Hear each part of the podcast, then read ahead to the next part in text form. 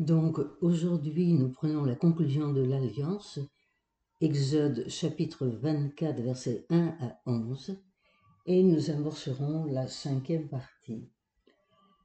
Donc, la conclusion d'Alliance, nous voyons bien, je l'ai amorcé la dernière fois, que si la partie centrale de l'Exode a un sommet avec la théophanie, elle a dans la célébration de l'Alliance son couronnement. Depuis longtemps, on a distingué deux récits dont l'un encadre l'autre. Le récit de la rencontre sur la montagne, versets 1, 2, puis 9, 11, et celui du sacrifice au pied de la montagne, versets 3 à 8. Donc on voit là que chacun de ces récits combine à son tour des éléments d'époques différentes. Cependant, nous pouvons relever des éléments de symétrie qui montrent l'habileté des rédacteurs et qui aussi nous permettent de dégager le centre cette conclusion de l'Alliance. Regardons rapidement. Nous sommes donc au chapitre 24, verset 1 à monter, que nous retrouvons au verset 9, monter. Toujours au verset 1, Moïse, Aaron et ses fils sont mentionnés. Nous les retrouvons, Moïse, Aaron et ses fils, au verset 9. Toujours au verset 1, nous avons les anciens, les anciens également au verset 9. 3 et 3a nous parlent des paroles et des règles. Au 8a, nous avons les paroles. En 3b, le peuple nous dit nous mettrons en pratique, qui est repris en 7b, nous mettrons en pratique. Verset 4a, Moïse écrit. Verset 7a, le livre est mentionné. Enfin, l'autel en 4b se retrouve en 6b, ce qui nous permet de dégager le centre, qui est donc le verset 5a. J'y reviendrai à la fin. Je vous lis entièrement ce 24, versets 1 à 11.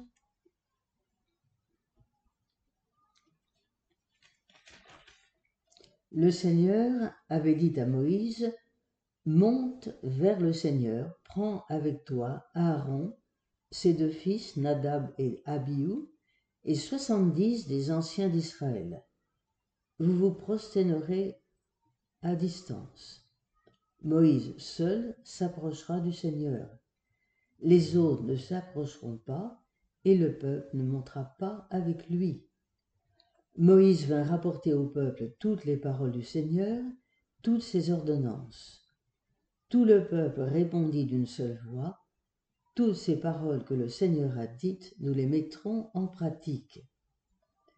Moïse écrivit toutes les paroles du Seigneur, il se leva de bon matin, il bâtit un autel au pied de la montagne, et il dressa douze pierres pour les douze tribus d'Israël.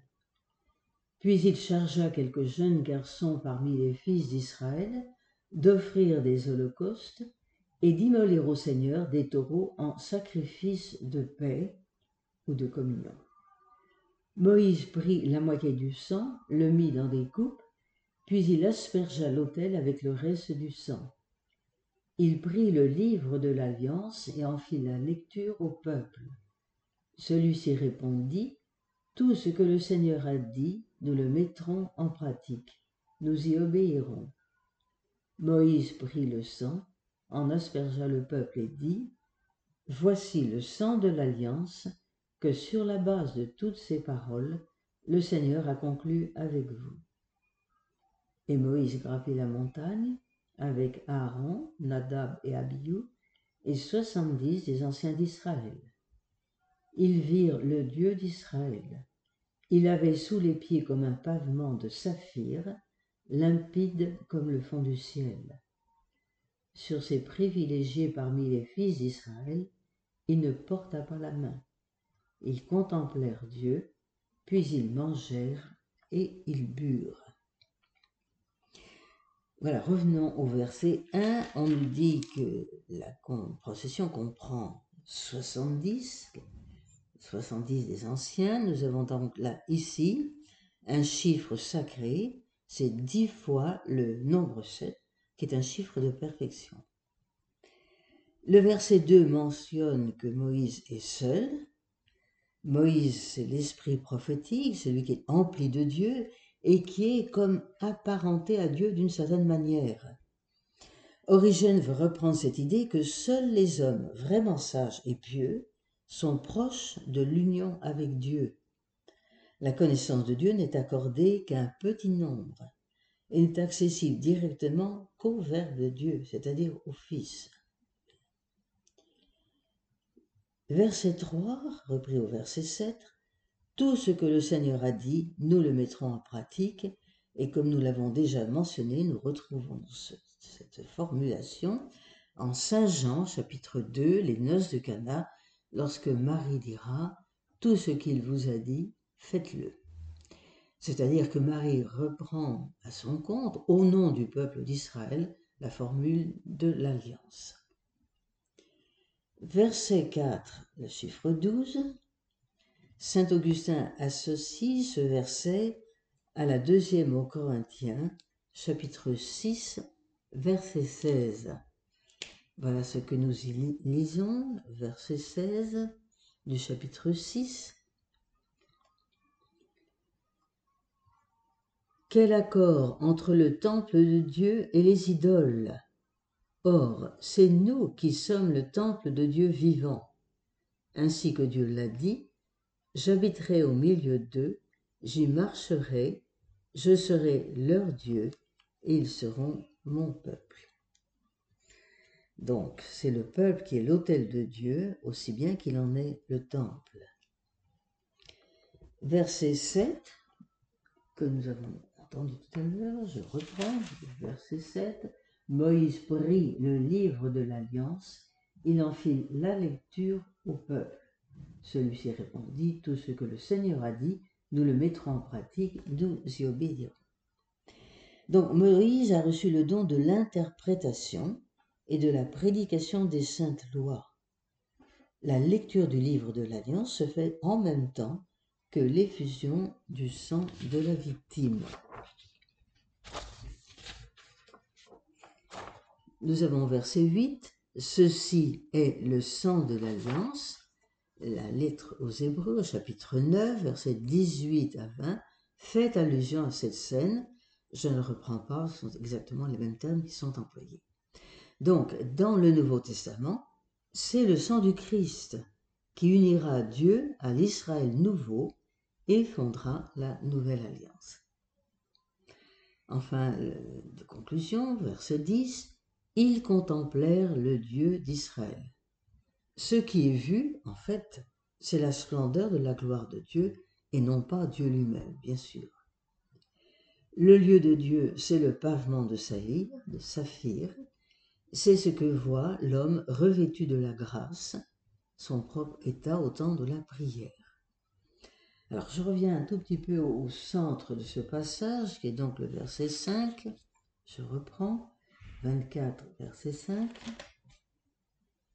Il chargea quelques jeunes garçons parmi les fils d'Israël d'offrir des holocaustes, et voilà le passage important, et d'immoler au Seigneur des taureaux en sacrifice de paix ou en sacrifice de communion.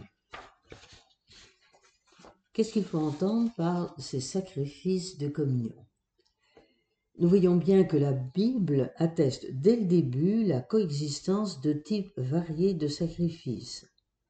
L'Holocauste, inconnu des Mésopotamiens, importé tardivement en Égypte, figure déjà dans les vieilles traditions et sous les juges. Pouvez reporter Juges chapitre 6 verset 21. On brûlait entièrement la victime, taureau, agneau, chevreau, oiseau, pour signifier le don total et irrévocable. Une autre catégorie de sacrifices très répandue chez les Sémites consistait essentiellement en un repas sacré. Le fidèle mange et boit devant le Seigneur. Vous pouvez vous reporter à Deutéronome chapitre 12 verset 18. Or, nous voyons que l'alliance du Sinaï est scellée par un tel sacrifice. Dans l'Ancien Testament, ces festins de communion impliquaient une part de la victime revenait de droit à Dieu, maître de la vie, tandis que la chair servait de nourriture aux convives. Ces rites sont vus comme des signes d'un sacrifice spirituel. Dieu ne tire pas profit des sacrifices. Les rites rendent visibles des sentiments intérieurs, et voilà le plus important. L'adoration, le souci d'intimité avec Dieu, l'aveu du péché et le désir du pardon. Dieu n'agrée les sacrifices que l'homme les offre, que si l'homme les offre avec un cœur capable de sacrifier dans la foi ce qu'il a de plus cher. Sans les dispositions du cœur, le sacrifice se réduit à un geste vain et hypocrite. En ce sens, les prophètes anticipaient la révélation du Nouveau Testament sur l'essence du sacrifice.